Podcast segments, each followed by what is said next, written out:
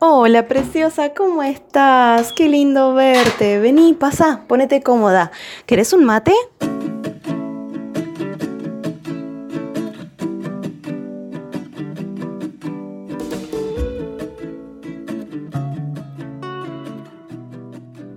A diario escucho la frase no soy suficiente, no tengo lo suficiente, no, es que, es que Cintia no sé lo suficiente, eh, para esto se necesita mucho más y yo no lo tengo, eh, me faltan más estudios, me falta más capacitación, me faltan recursos, em, no sé lo suficiente como para dar esa clase, como para dar ese taller, como para hablar de ese tema. Y debo confesarte que yo he sido una de ellas muchísimas veces y por mucho tiempo. Es una de las creencias más arraigadas dentro de lo que es el emprendimiento, del mundo de la emprendedora y de la mujer en sí. Es muy normal que estemos constantemente comparándonos con parámetros que solamente lo hemos colocado nosotros y, y, estemos constantemente viendo si alcanzamos ese parámetro, si llegamos hasta ese punto, si lo que tengo es suficiente, si yo soy suficiente.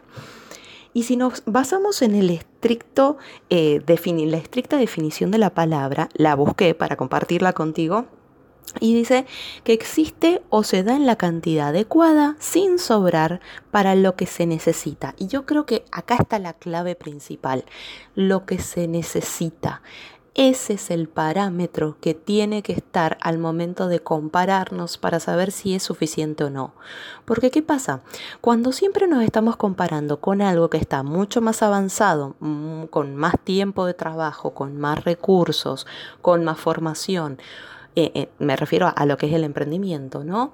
Es lógico que vamos a estar siempre atrás, un pasito más atrás, un, un poquito más abajo y nunca vamos a sentirnos bien con nosotras mismas comparándonos con ese parámetro. Pero ¿qué pasaría si empezamos a ver más a quienes realmente necesitan eso que estamos nosotras teniendo, o sea, que, que, que nosotras no estamos valorando. ¿A qué voy con esto? Para, ayudarte a, verlo y, y, entenderlo un poco mejor.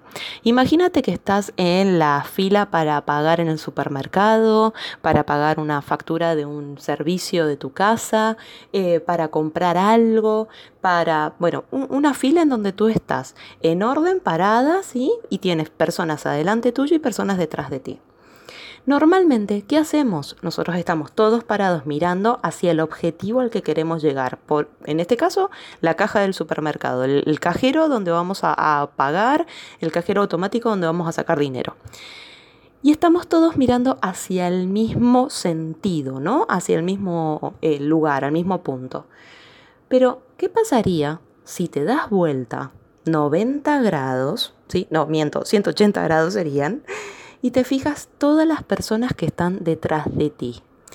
¿Por qué? Porque muchas veces, y a mí me ha pasado, que estoy parada en la fila para querer pagar algo, suponte, comprar algo en el supermercado y empiezo, uy, que son un montón de personas, que tengo 5 o 10 personas delante de mí, que esto me va a llevar mucho tiempo, que acá esto es una eternidad, que a qué voy a salir, no sé, por la tarde, que me falta un montón para poder llegar y poder pagar.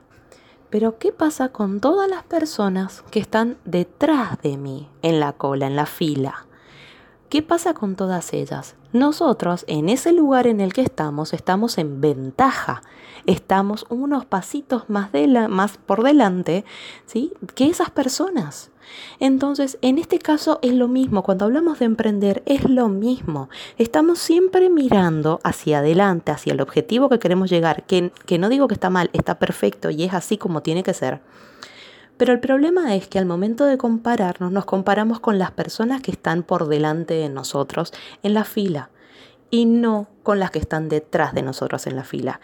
Entonces, volviendo al concepto que, te mencioné al principio de la, de la necesidad, lo suficiente o no suficiente debe valer, o, o mejor dicho, se debe regir a partir de quién lo necesita, qué se necesita para eso. Si tú te estás eh, comparando con alguien que está mucho más formada que tú o que tiene muchos más años de experiencia que tú o que ya tiene más empleados y que factura muchísimo dinero.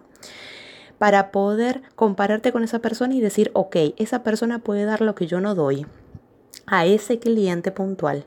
¿Por qué no te fijas mejor en todas las personas que están detrás de ti, necesitando lo que tú estás teniendo, lo que tú eres, lo que tú sabes y que ya en el punto en el que te encuentras tú podrías ayudar?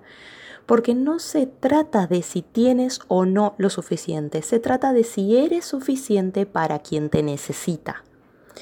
Entonces, ¿a qué voy con esto? Si tú te fijas en todas esas personas a las que tú en este momento puedes ayudar con tus productos, con tus servicios, con tu formación, con tus experiencias, con tu forma de ser, con lo que aportas a diario, entonces el objetivo cambia esa vara de ser suficiente o no baja un poco y se vuelve más alcanzable. Porque lo que se trata todo esto es que tú seas suficiente para quien te necesita. Quien no te necesita o aspira a algo más va a buscar otro parámetro, pero esa persona no es la de la que te tienes que preocupar. Te tienes que preocupar y enfocar en quien te necesita ahora, con lo que tú ya tienes, con lo que sabes, con tu experiencia y con lo que puedes aportar.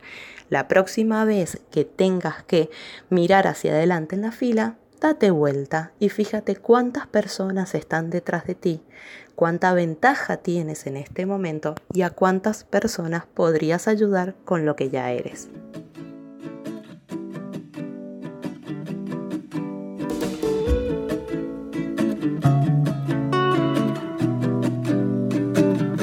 Preciosa, me encantó pasar estos minutos contigo y espero poder verte pronto, ¿sí? Cuídate mucho.